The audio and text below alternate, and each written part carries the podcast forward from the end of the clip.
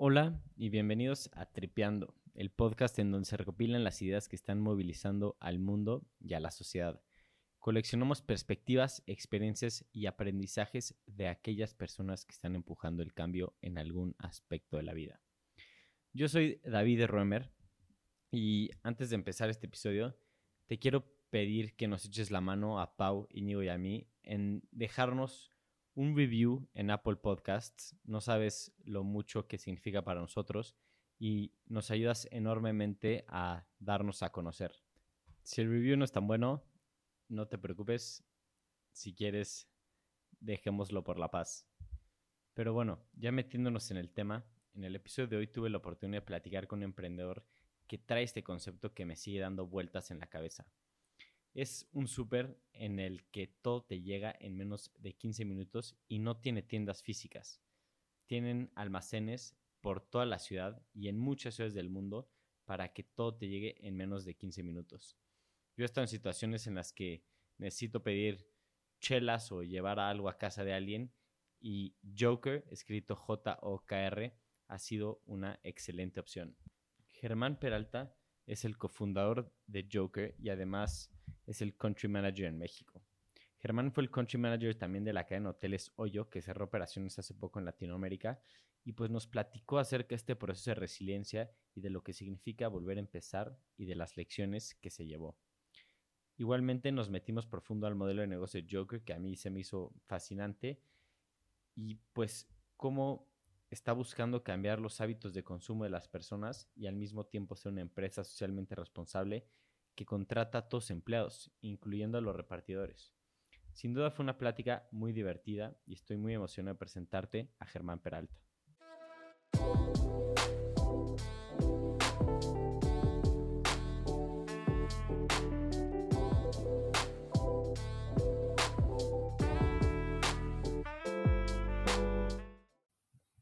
Hola Germán, qué gusto poder platicar contigo. ¿Cómo estás? ¿Qué tal David? ¿Cómo vamos? Todo en orden. Em, pues muchas gracias por el tiempo. Estoy muy emocionado de platicar contigo. Y pues me quiero meter al lo principal, que es un tema que me interesa mucho y es el proyecto que estás liderando en México. Y me encantaría que me expliques qué es Joker. Bien, eh, te cuento un poco. Nosotros somos un grupo de personas de múltiples geografías del mundo que hace un poco más de, cuatro, ya casi cinco meses, nos tuvimos la idea de revolucionar el retail como existe eh, y esta idea surge un poco a través de la pandemia. Em, lo que se nos ocurrió fue construir el, supermercado más grande del mundo de ceros. Eh, ¿Y por qué digo que, del mundo y por qué digo que somos distintas personas de distintas geografías? Em, porque nos juntamos un equipo que venía de Deliver Hero, em, de, que han sido emprendedores hace 20 años, con personas experimentadas en liderar negocios de startups a nivel local para lanzar un negocio en tres continentes en paralelo. Entonces hemos lanzado, digamos que Latinoamérica, eh, Estados Unidos y Europa eh, al mismo tiempo. Y, tenemos un equipo central que es el equipo de, amigos y ya casi familia, que es el equipo de Delivery Hero que lo ha hecho por muchos años. Em, el negocio es un negocio 100% integrado de retail, pero con la diferencia en que únicamente vendemos productos a través de e-commerce de nuestra propia aplicación. Entonces, no somos una plataforma, eh, tampoco somos unas tiendas que usan otras plataformas, sino somos eh, una tienda completamente integrada que tiene productos físicos en un espacio físico y también tenemos una aplicación con, una, con un equipo de last mile delivery o de, entrega de última, de última milla eh, y todo hace parte de la marca Joker. hemos iniciado por productos específicamente de supermercado, aunque también tenemos algunos productos que son, van más allá del supermercado tradicional y poco a poco vamos a ir adaptando nuestra, nuestro producto hacia los distintos barrios de las distintas ciudades donde operamos. Em, en este momento operamos en Estados Unidos, México, Colombia, Perú, Brasil, Polonia y Austria. Y estamos lanzando más países casi que, que todos los meses, más ciudades. Y cuéntame, ¿cómo surgió la idea del Super Fast Delivery? Pues sí, sí, digamos que a través del, del año 2020 la, la, tendencia de consumo ha cambiado, ¿no? Y, y vimos que el ir a una tienda empezó a volverse un poco, un poco menos habitual, eh, pero el e-commerce de alguna manera tiene una fricción frente al, al retail tradicional. Eh, si te pones a pensar hace 10 años o hace 20 años, pues si querías ir a comprar un, una manzana, ibas a la tienda y la comprabas, ¿no? Lo cual implica ir físicamente y comprarla, pero regresas, a tu casa con esa manzana. Igualmente si fueras a comprar eh, pues cualquier otro producto de retail. Nosotros hemos migrado hacia un mundo de e-commerce, pero con todavía muchas fricciones porque a pesar de que se ha vuelto más y más rápido, no es tan inmediato como ir físicamente a un centro comercial o a una tienda a comprar los productos. Entonces, la idea que tuvimos fue, vamos a un poco más allá. ¿Y qué pasa si yo integro el e-commerce con la experiencia tradicional del retail? Que es, voy a comprarlo, solamente que no salgo de mi casa.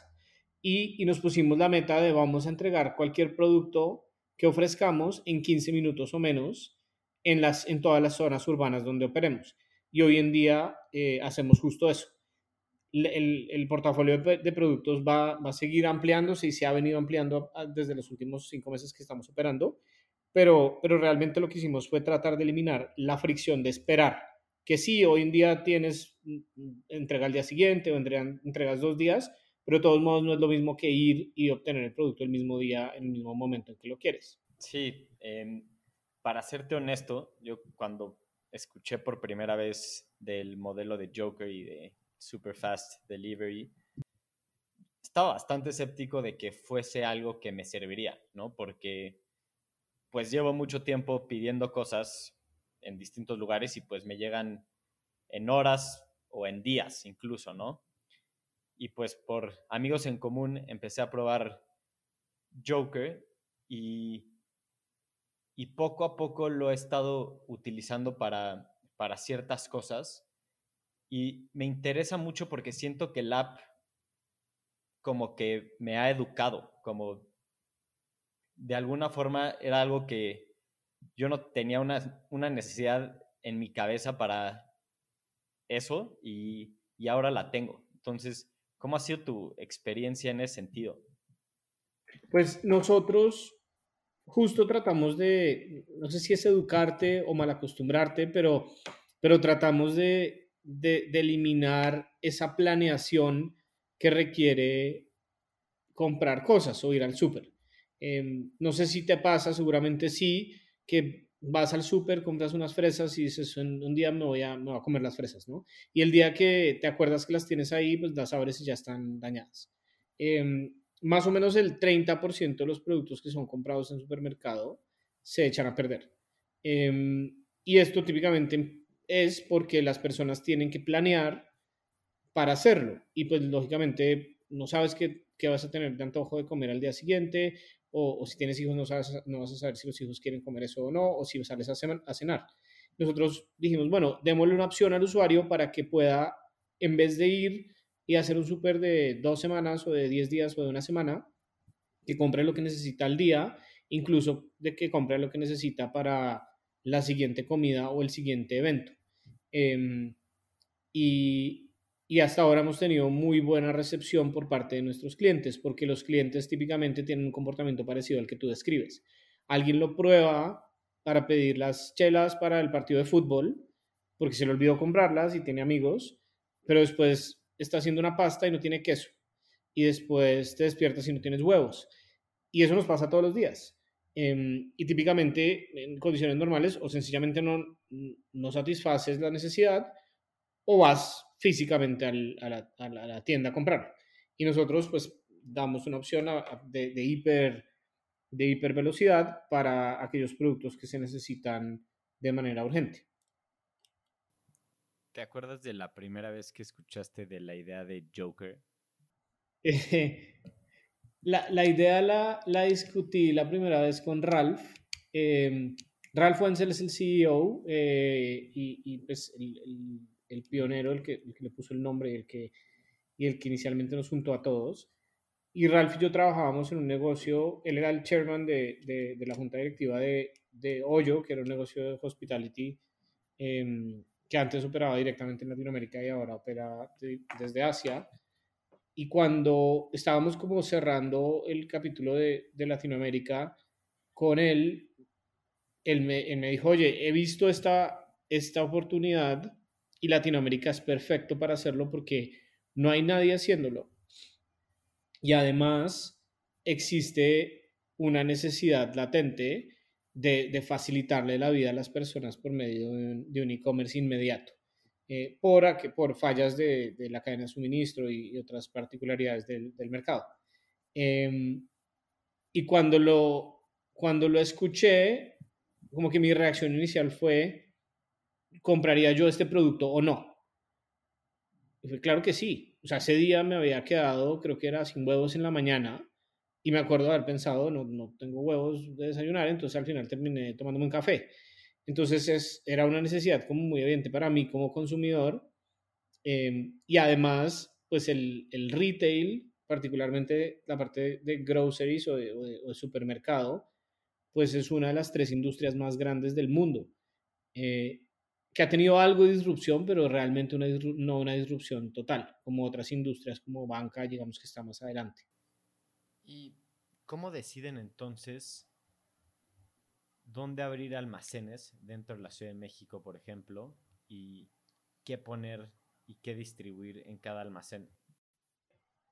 Sí, tenemos un, modelo que internamente lo llamamos Coco Maps y son hexágonos de más o menos unas 10 cuadras eh, o 10 manzanas y ahí medimos cuál es la densidad poblacional y el ingreso per cápita de esos hexágonos. Y eso nos hace saber cuál es la demanda a nivel geoespacial de cada ciudad del mundo.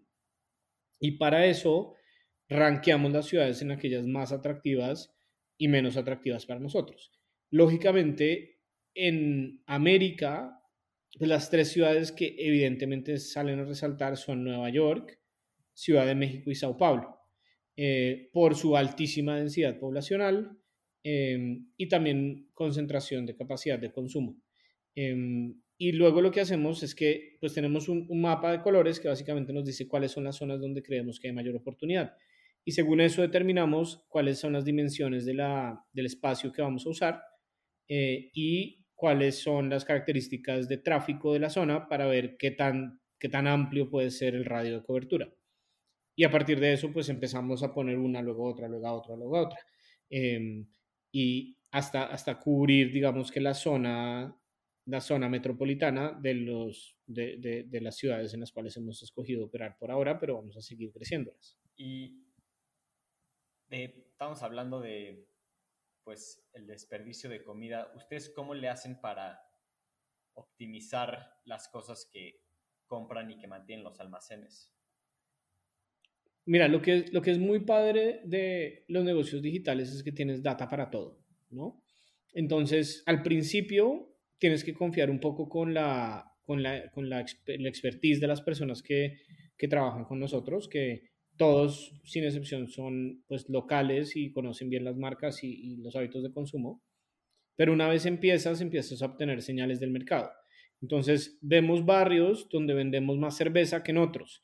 Vemos barrios donde vendemos más frutas que en otros y vemos barrios donde vendemos más huevos que en otros. Entonces, la data te empieza a decir el consumo de este barrio es más o menos de estas, de estas características. Em, y te ayuda a planear cuánto debes comprar para tener abastecimiento en cada tienda. Ahora, lo que es muy interesante desde el punto de vista de data es que al tener muchas tiendas interconectadas con mucha información de todas ellas, te empiezas a dar cuenta si tienes, si estás bajo de inventario en una y alto de inventario en otra. Entonces, de pronto vendemos más alcohol de lo pensado en la Roma, por decir un ejemplo, en la Ciudad de México, y menos alcohol en eh, Coyoacán. Y lo que hacemos en ese momento es hacer un rebalanceo de inventario, donde movemos inventario de una tienda a otra para garantizar que se use. Em, y al tener data de consumo, más data de múltiples tiendas, podemos jugar un poco con el inventario para tratar de minimizar la merma em, específicamente en los productos perecederos. Qué interesante. Em, algo que también mencionaste y que me gustaría platicar es que en Joker hicieron un lanzamiento multipaís. ¿Qué significa eso? Sí. ¿Cuáles fueron los pros y cons de hacerlo multipaís? Mira, es la primera vez que esto se hace en cualquier industria. Nosotros decidimos lanzar múltiples geografías a la vez por dos razones. La primera es que creemos que existe una necesidad paralela en distintos países y queremos capturar esa necesidad. Y la segunda es que al crear una plataforma tecnológica y procesos de operación de negocio que se alimenten de múltiples fuentes de, de retroalimentación, creemos que nos puede hacer mejores que cualquier otro competidor. ¿Por qué? Porque si estuviéramos lanzando este negocio únicamente en México, tendríamos que crear una plataforma tecnológica únicamente para México. Eh, ¿Qué es lo que está haciendo cualquier otro competidor que opere solo en una región o solo en un país. Eh, nosotros al lanzar eh, requiere realmente el mismo esfuerzo, desde un poco más por, por, temas de pagos, pero realmente el mismo esfuerzo generar una plataforma tecnológica, procesos de negocio, procesos de analítica de datos para múltiples geografías a la vez. Entonces no es más costoso hacer el producto. Em, y además creemos que muchas cabezas piensan más que una. Parte de lo que nos, nos preguntan muchas veces los medios es, oye, veo en LinkedIn y hay como 10 cofundadores, ¿por qué son tantos? Nunca, nunca lo han visto. Y la razón por la que somos tantos es porque sí somos una red casi de familia que trabajamos juntos para tratar de hacer el negocio mejor. Entonces tenemos una red, unos fundadores centrales que son el equipo que ha trabajado mucho por años y que sabe mucho del negocio de delivery pero también tenemos cofundadores a nivel regional que entre todos estamos aprendiendo. Entonces, si yo aprendo de qué dimensiones deben tener las estanterías de las tiendas en México, le puedo compartir eso a la persona de Polonia y la persona de Polonia no tiene que volverlo a hacer de ceros. Eso nos hace ser muy rápidos. Nosotros en cinco meses pues hemos abierto em, más de siete países y pues más de, más de diez ciudades, lo cual es bastante impresionante desde el punto de vista de velocidad, pero lo hacemos porque entre todos estamos aprendiendo a la vez. ¿Y crees que siempre hay diferencias locales que las, o sea, tiene que haber un equipo local dentro de Joker en cada país para entender las necesidades? Sí, hay, hay, hay, un, hay un aspecto importante, el más importante tal vez puede ser la parte de producto porque los hábitos de consumo, es un negocio de consumo masivo, los hábitos de consumo en cada país son distintos. En, te digo, por ejemplo, en México eh, el consumo de cerveza y productos empacados es significativamente más alto que el consumo de los mismos productos en Colombia y en, y en Perú, y eso que estamos dentro de Latinoamérica. Em, en Estados Unidos pues hay unas tendencias de consumo distintas hacia productos, digamos que sin gluten y, sin, lácteos y demás, cosa que no es tan común en, en América Latina. Entonces, desde el punto de vista de desarrollo de productos es importante. Y lo otro es la parte como de, de operación del negocio. E, es un negocio muy físico, no, no, es, no es únicamente una plataforma, es un negocio donde tenemos personas que empleamos, que necesitan dirección y que tenemos que adaptarnos a las necesidades tanto regulatorias como de costumbres de, de trabajo. Em, y en esos dos aspectos creo que es bien importante tener equipos locales. Ahora, tenemos equipos centrales que operan para el mundo, para áreas funcionales que creemos que se pueden replicar. Por ejemplo, finanzas, por ejemplo, eh, procesos de operaciones, por ejemplo, tecnología. Pues tenemos un solo equipo de tecnología que desarrolla toda la tecnología para el mundo y está sentado en Europa. Eh, pero la persona que desarrolla la categoría de frescos en México, pues tiene que saber qué frutas comen los mexicanos. Entonces, nos adaptamos según, según, la según el área funcional eh, y según eso operamos de una manera distinta. Un punto muy interesante que tocas y creo que a todas las personas que escuchan les salta es que todos, todas las personas que trabajan en Joker, incluyendo pues los repartidores, son empleados. ¿Cómo asumieron este reto? Mira, nosotros creemos que el negocio, que los negocios digitales van a serlo, todos los negocios del futuro van a ser de alguna manera digitales. Y tenemos la misma responsabilidad social que cualquier otra empresa. Eh, si nosotros generamos una población de empleados que no tienen beneficios eh, sociales y fiscales, estamos generando un riesgo para, para, nuestra sociedad y la ciudad en donde vivimos. Em, los empleados que trabajan para nosotros repartiendo pedidos todos los días son tan empleados como la persona que trabaja en un supermercado o como la persona que trabaja en una empresa del Estado. Entonces creemos que tienen derecho a, su pensión, a su seguro médico, a su salario estable y, y que es lo justo para, para poder generar pues, una sociedad que va hacia adelante. Eh, asimismo, por el modelo de negocio, también es bien importante que estas personas realmente sean empleados, porque necesitamos que estén entrenados y que sepan seguir nuestros procesos, necesitamos que además entreguen en un tiempo récord, entonces tienen que estar listos esperando que les llegue un pedido para poder salir, no pueden estar tipo en la esquina o tres cuadras eh, lejos y, llamarlos como hacen algunas empresas que, que, usan un modelo como freelance. Em, y digamos que esas son las dos razones. Una es para poder operar el negocio de manera efectiva y la otra es porque realmente también creemos que es parte de nuestra responsabilidad poder generar empleo formal y poder generar posibilidades de carrera. Nuestros repartidores pueden, después de ser repartidores, ser la persona que maneje la flota de ciertas tiendas, o puede ser un, supervisor de turno, o puede ser un gerente de tienda. Eh, y, pues al final del día creemos en crear un negocio en conjunto con nuestros empleados y no a pesar de ellos. Em, lógicamente, para que económicamente el negocio funcione, pues tenemos que ser eficientes en, en la operación, pero eso no es distinto a ningún otro negocio de ninguna otra industria. ¿Y a qué crees que se debe que se repite mucho con empresas como Uber Eats y Rappi que es imposible que los repartidores sean empleados porque pues simplemente no dan las mates? ¿Ustedes cómo responden a eso? Sí, esa, esa, es la diferencia entre nuestro negocio y un negocio de marketplace, es que nosotros tenemos un margen superior porque no solamente estamos haciendo la entrega. Es decir, un negocio de marketplace lo único que hace es ir a recoger algo y entregarlo en otro lado, lo cual te da un margen de acción muy comprimido porque si vas y compras algo en el Seven o en otra tienda, pues lo máximo que te va a dar entre el costo de compra y lo que el usuario está pagando eh, puede ser un 15%, máximo 20% si, si subes los precios en, eh, para, para, determinados productos, lo cual, te, lo cual te deja un margen de acción muy, muy chico para poder operar. Entonces, pues lo que tienen que hacer estos modelos es reducir sus costos al máximo, particularmente los costos fijos. Y al, y al tener un repartidor que no está teniendo demanda o no, o no tiene pedidos que entregar, pues lo que hacen es que le pasan la responsabilidad del costo al repartidor en vez de absorberlo el negocio. Y todos vemos personas, repartidores que están en la calle sentando esperando que les caiga un pedido.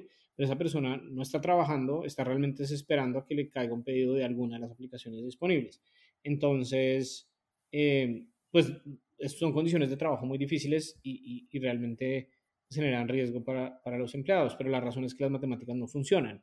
En nuestro caso, imagínate un supermercado normal, un supermercado que no es digital, opera con estacionamiento, personal de estacionamiento, personal de empaque, personal de pago, personal de limpieza eh, y personal que te ayuda a decir dónde están las cosas y que te entrega la carga y todas estas cosas.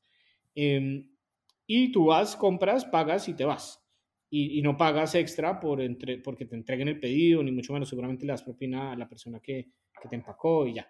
Eh, pues nosotros somos exactamente el mismo modelo, solo que no tengo un montón de personas metidas dentro del supermercado. Estas personas están fuera entregando los pedidos, porque no tengo tráfico en el supermercado de personas caminando, no tengo que guiarlos, no, tengo, no tienen que pagar, no tienen que estacionar y demás. Entonces lo que hago es que transferimos ese costo hacia, hacia el costo de entrega. Por eso cuando pides con nosotros no tienes que pagar envío, porque el envío es parte del servicio que yo ofrezco que está metido dentro del margen del producto y por eso te cuestan las cervezas que me compras a mí lo mismo que te cuestan las cervezas que vas y compras en un supermercado físico. ¿Y ustedes son dueños de los, de los súperes, de los almacenes?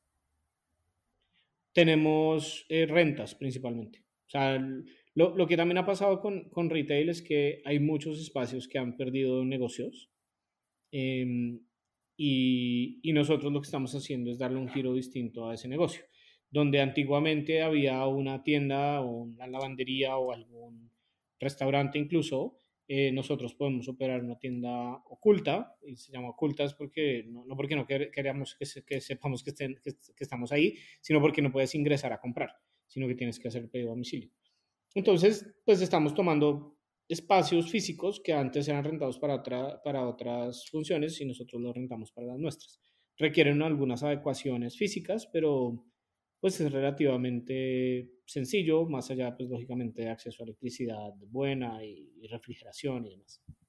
Germán, tú estuviste involucrado, bueno, aquí tocando un poco temas de real estate en Hoyo.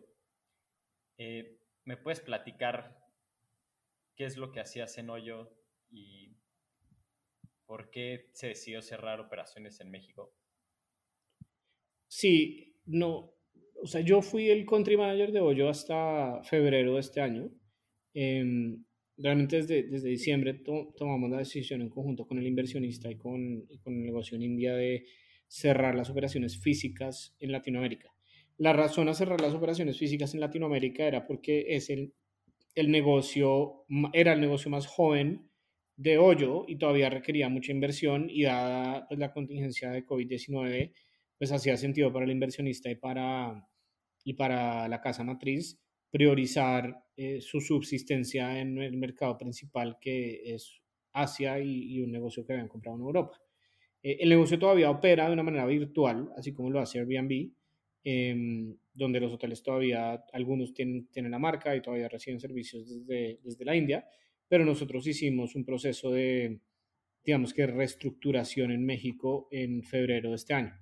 Em, lo cual es, es parte como de, de, los negocios de emprendimiento. O sea, tengo varios de las personas que trabajaron conmigo en Hoyo están ahora en el, en el negocio de Joker y la mayoría son bastante jóvenes y pues la experiencia que han tenido estando en un negocio de alto crecimiento como Hoyo y también cerrando cerrando las operaciones físicas en Latinoamérica, pues creo que es una experiencia para ellos donde, donde han tenido que aprender del mundo real del emprendimiento. Algunos, algunos negocios funcionan y otros no funcionan y desafortunadamente el 2020 a nosotros nos tiró una, una curva difícil de, de, de responder, pero creo que de esto se trata el emprendimiento, poder tomar situaciones macroeconómicas que pasan y reaccionar frente a ellas. Y a veces reaccionar es saber decir cuándo no eh, y, y, enfocarse en oportunidades más atractivas como lo son esta. Cuéntame del proceso de resiliencia, o sea, ese rollo y me imagino que ha de haber sido difícil y, y duro para ti para las personas que trabajaban contigo, pero luego viene esta oportunidad y te jalas aparte de tu equipo. ¿Cómo estuvo ese, ese proceso? Mira, eso es un proceso de aprendizaje muy potente. Nosotros teníamos en Hoyo más de 200 personas empleadas en México en el momento en que decidimos cerrar. Y el primer pánico como, como director del negocio es, pues todas estas personas tienen familias, hijos, em, seguros médicos y demás. Em, y frente a esas circunstancias creo que es importante ver primero por, por el equipo eh, luego por los acreedores, que son proveedores y, y demás, em, y pues tal vez a veces de último por uno mismo, ¿no? Em, nosotros tuvimos la fortuna que tanto de la mano con, con el inversionista como con el negocio en la India llegamos a un muy buen acuerdo de cierre para las personas que le habían dado todo el 2020, que fue duro por la situación pues, de, de, de COVID, em, pues un buen paquete de salida para que estuvieran tranquilos en el proceso de, de buscar nuevo trabajo. y también SoftBank, eh, pues trabajamos muy de cerca con SoftBank para tratar de apoyar a que el equipo buscara nuevas oportunidades dentro de los otros startups que estaban teniendo hipercrecimiento, porque así como hotelería estaba muy mal, pues el negocio de banking digital estaba creciendo, el negocio de e-commerce estaba creciendo, entonces había gente contratando y teníamos un equipo muy bueno. Em, creo que para el equipo yo vi distintos tipos de personas. Hay personas que les costó más trabajo la aceptación de decir, le he dedicado tanto tiempo a esto y tanto esfuerzo para, para de, repente cerrar.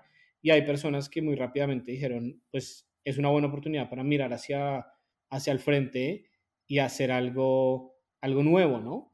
Em, y pues del negocio de hoyo, pues hay más de, de 15 personas en México y, y, bueno, y otras 8 o 9 personas que están en, Perú eh, y Brasil que continúan con nosotros. Entonces, creo que al final del día, este proceso del mundo de, de, ser emprendedor o hacer parte de emprendimientos, lo más padre que genera es relaciones con otras personas, donde a pesar de que un proyecto de golpe no funcione, haces unos amigos que, con, con los cuales quieres seguir trabajando y con los cuales ya sabes cómo, como que se leen a sí mismo. Y me pasa mucho con mi equipo que a veces los miro y ya sabemos cómo que está pensando tenemos muy buena sinergia para movernos rápido. Y además de las relaciones que concuerdo contigo, creo que son súper valiosas, ¿qué lecciones te llevas de lo que hiciste hoy y de lo que sucedió para Joker? Pues creo que tal vez la lección más importante es reaccionar rápido frente a las oportunidades y también ser cauto en cuanto a las inversiones, a pesar de tener muy buen fondeo. Em, yo, yo creo que Hoyo era un negocio con muy buen capital al principio, lo cual creo que en algún momento nos hizo pensar que éramos invencibles y realmente nadie es invencible porque el dinero es finito.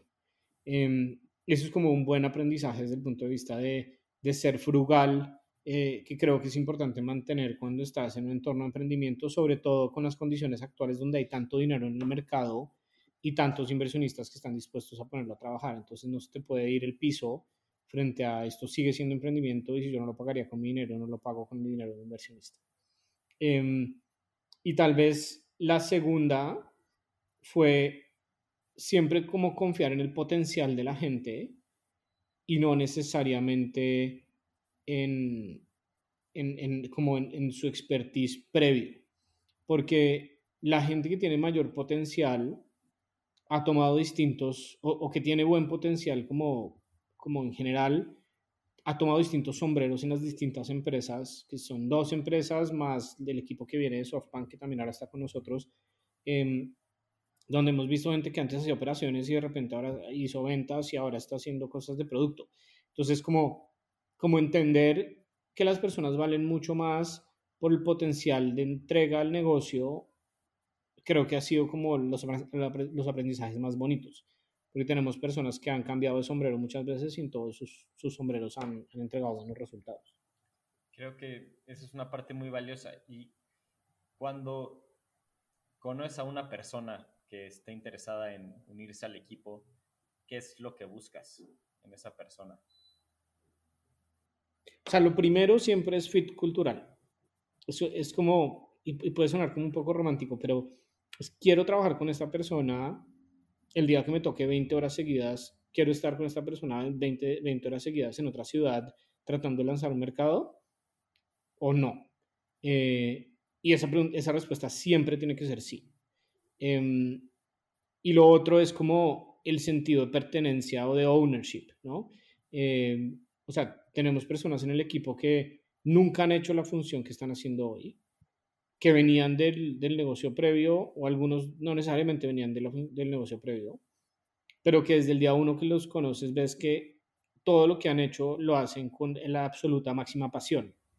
Eso es lo que quieres en el equipo, porque al final del día, expertise funcional lo puedes conseguir. O sea, siempre es más fácil tener una persona que sea, que sienta que es su su changarro y traerse una persona, y esa persona se va a traer en lo que no sabe a otra persona que le ayude a tomar decisiones de logística o a tomar decisiones de contabilidad.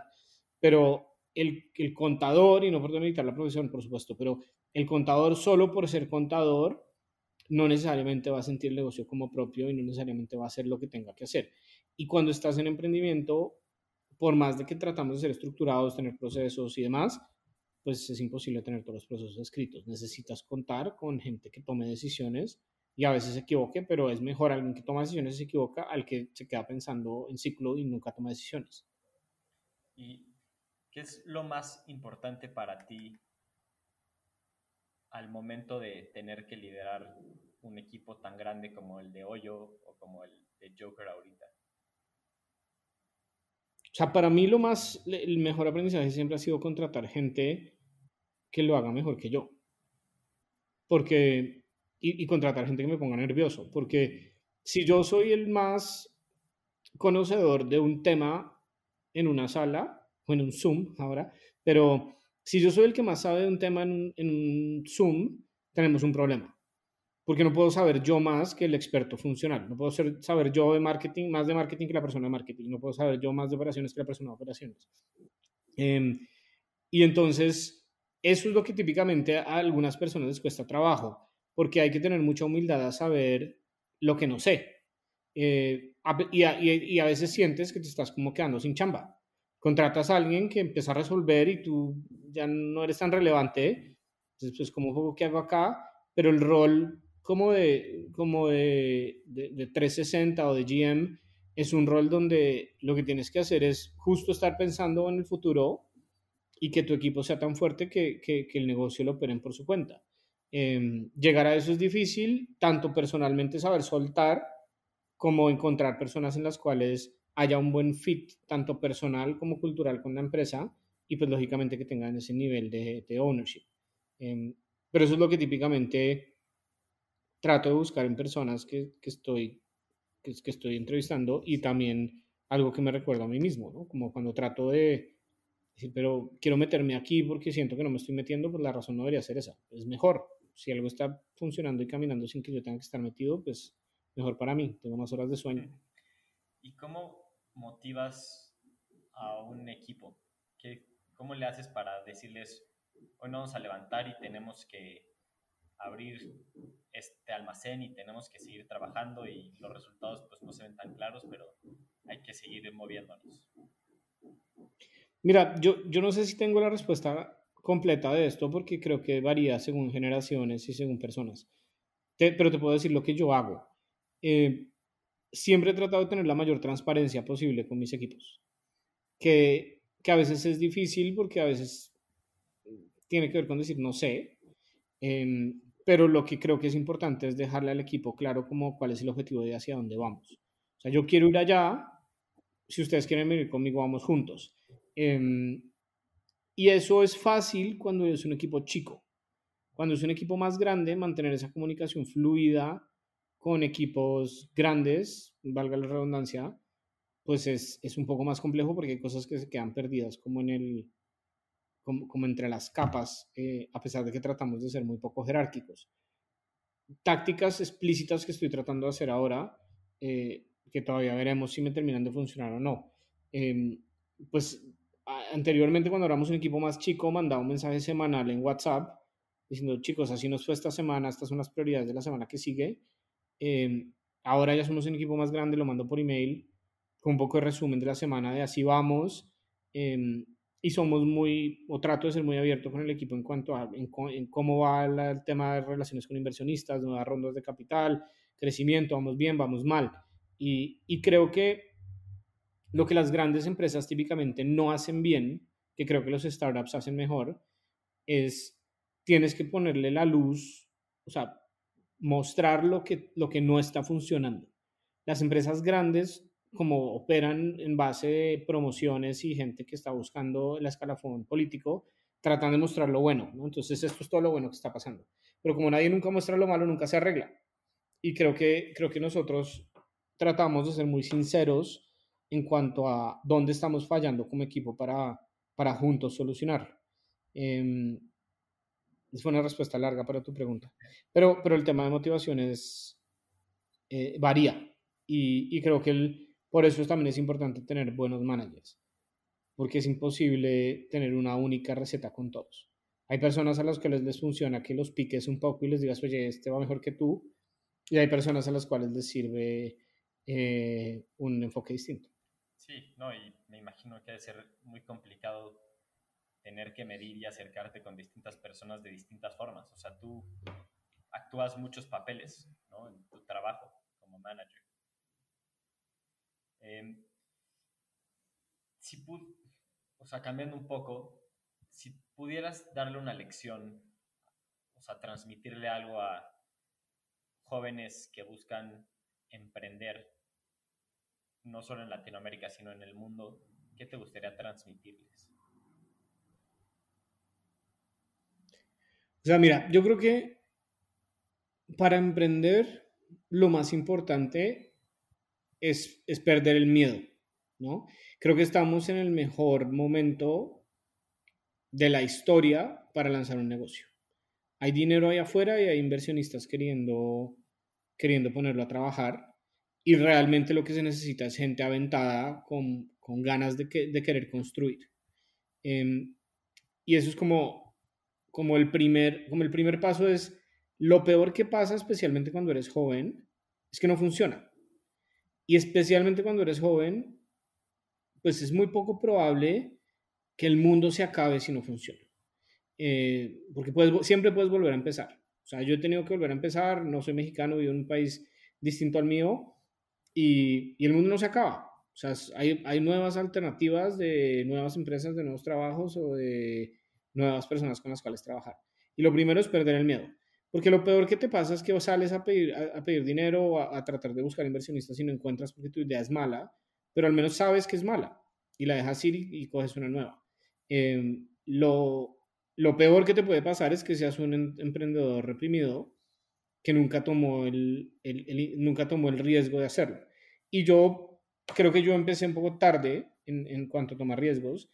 Hay chicos en el equipo que no tienen 30 años y ya llevan un poco dos o tres empresas y, y lo que te da de aprendizaje es gigante. Las empresas grandes pues siempre van a estar ahí, ahí siempre va a estar el Google y el Amazon y, y el Walmart y, y, todas las grandes. Entonces, y yo creo que alguien de 30 años si fracasa y luego quiere tener algo más estable, esas oportunidades van a estar. Lo que no necesariamente siempre va a estar es la energía de quererse lanzar a algo nuevo y un poco sin paracaídas. Em, y lo otro, esa es como la parte una, ¿no? Perder el miedo y, aventarse a hacerlo. Y la otra, que tal vez es igualmente importante es hacerlo con la gente correcta. Yo creo que la idea es importante y la industria es importante, por supuesto, apostar en una industria pues, tiene que ser algo que tenga, pues, tenga buena atracción, pero no hay nada más importante que el equipo con el que lo haces. Y si, si es buscar cofundadores, es buscar hermanos. Y si es buscar equipos que le reporten a uno, es buscar casi que hijos que sepas que te van a cuidar la espalda. Em, y eso son esas cosas donde uno no se puede equivocar. Porque si tienes un buen equipo, a pesar de que la idea sea subóptima, te va a ir bien. Pero si tienes un mal equipo y la idea es la mejor, no te va a ir bien. Em, y el equipo no es bueno o malo por a dónde estudiaron o si fueron a Harvard o, si, o qué hicieron. El equipo es bueno o malo para cada situación, que es la industria y la persona. Porque de pronto yo puedo trabajar bien contigo eh, pero puedo trabajar fatal con una persona de una super universidad y demás, porque sencillamente somos personas muy distintas y no nos vamos a entender. Es casi que estás buscando pareja. Sí, creo que son dos lecciones muy importantes que seguro a los que van a emprender les van a resonar mucho. Y pues Germán, ya pasando al último capítulo, ¿qué libro o podcast o blog te gustaría regalarnos? Mira, últimamente he escuchado, he leído libros de, de, negocios más contemporáneos, pero, pero el libro que tal vez más he disfrutado y del que siento que aprendí mucho es un libro que se llama Iron War, que fue, es la historia de Dave Scott y Mark Allen, que son dos triatletas de larga distancia, de, Ironman en Hawái, que compitieron durante siete años todos los años en el Mundial de, Ironman. Eh, y, y, es como toda la historia de cómo Mark Allen perdió seis veces hasta que ganó la séptima. Eh, y es una buena historia de resiliencia y competencia, que a mí me parece que yo soy, yo soy fanático de, de competir porque creo que nos hace mejor a todos y también soy fanático de que la competencia, especialmente en estos entornos, genera cambios diametrales en hábitos de consumo para el consumidor. Entonces, a los medios les encanta decir, no, es que que está saliendo a competir con este o el otro. Pues sí, pero no, pero creo que ellos, o sea, nuestros competidores nos van a hacer mejores a nosotros y esperamos que nosotros hagamos mejores a, a, los competidores y creemos que entre los dos vamos a cambiar los hábitos de consumo en América Latina y en el mundo. Eh, y este libro me parece muy padre porque habla de seis años de resiliencia, de perder, aprender, a ajustar hasta salir adelante.